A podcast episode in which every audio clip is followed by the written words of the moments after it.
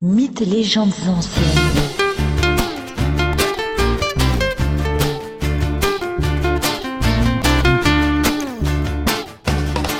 L'Iliade, chant 21, 22, 23 et 24. Les Troyens se réfugient derrière les murailles protégeant leur cité, alors que les Achéens avancent dans la plaine. Achille les conduit avec fougue et détermination. Priam, le roi de Troie, regarde la plaine du haut des murs. Il aperçoit Achille, dont les armes brillent au soleil. Priam pleure et implore son fils Hector de ne pas aller combattre. Il sait que Achille le tuera. Il sait que Achille lui tuera son enfant, comme il a déjà tué Polydore. En s'arrachant ses cheveux blancs, le vieux roi Priam dit à son fils Je te supplie de rentrer dans la cité et de t'abriter derrière les murs. Les Troyens ont besoin de toi encore, et ta mort ne sera qu'une gloire de plus encore pour Achille. Rentre maintenant et entends les suppliques de ta mère. Mais Hector ne veut rien entendre. Il veut affronter Achille. Zeus donnera la victoire au plus valeureux. Le Troyen s'avance donc hors des murailles. Mais il est saisi de terreur à la simple vue du héros grec. Il recule et court, puis se reprenant, il se retourne à nouveau pour affronter l'Achéen, maintenant qu'Athéna a insufflé à Hector le courage nécessaire. Il s'adresse à Achille et lui dit Je ne vais plus te fuir et je vais te combattre. Si Zeus me donne la victoire, je dépouillerai ton corps des belles armes et je rendrai ton cadavre aux Achéens. Fais de même et promets-le-moi. Achille lui répond Il n'y aura point de pacte entre nous nous nous haïssons comme les lions et les hommes, les agneaux et les loups. Prépare-toi, prends ton courage, je vais te tuer avec l'aide d'Athéna. Achille projette sa pique d'airain contre Hector, qui parvient à l'éviter de justesse. Athéna récupère l'arme plantée à terre et la rend à Achille. Hector se saisit à son tour de sa lance et l'envoie contre le bouclier d'Achille. La lance tombe au sol sans même briser le bouclier. Hector comprend que sa mort est proche, mais il dégaine son épée et se jette sur le grec dans un dernier sursaut. Achille, d'un geste empli de fureur et de fougue, enfonce sa lance dans le cou découvert d'Hector. Hector est transpercé de part en part. Il tombe à terre, encore conscient. Achille le regarde et lui dit C'est moi qui t'ai tué.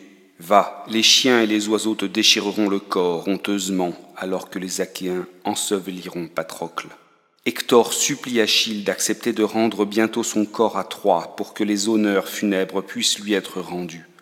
Mais Achille refuse. Hector meurt en rappelant à Achille sa destinée. Paris et Apollon te tueront. Achille retire sa lance du cadavre d'Hector et récupère l'armure. Tous les soldats achéens accourent auprès d'Achille et regardent le corps sans vie du fils de Priam.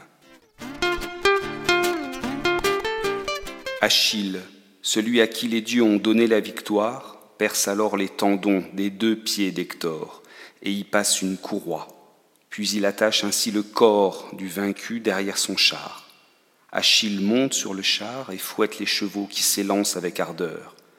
Voilà que le cadavre d'Hector est traîné dans un tourbillon de poussière. La mère d'Hector et son mari Priam, le roi de Troie, sont épouvantés de ce que Achille fait en dépit de toutes les lois. La reine gémit, pleure et hurle sa douleur, regrettant d'être encore en vie et de subir une telle épreuve. De retour à leur nef, les Achéens se reposent après la bataille, alors que les Troyens pleurent la mort d'Hector.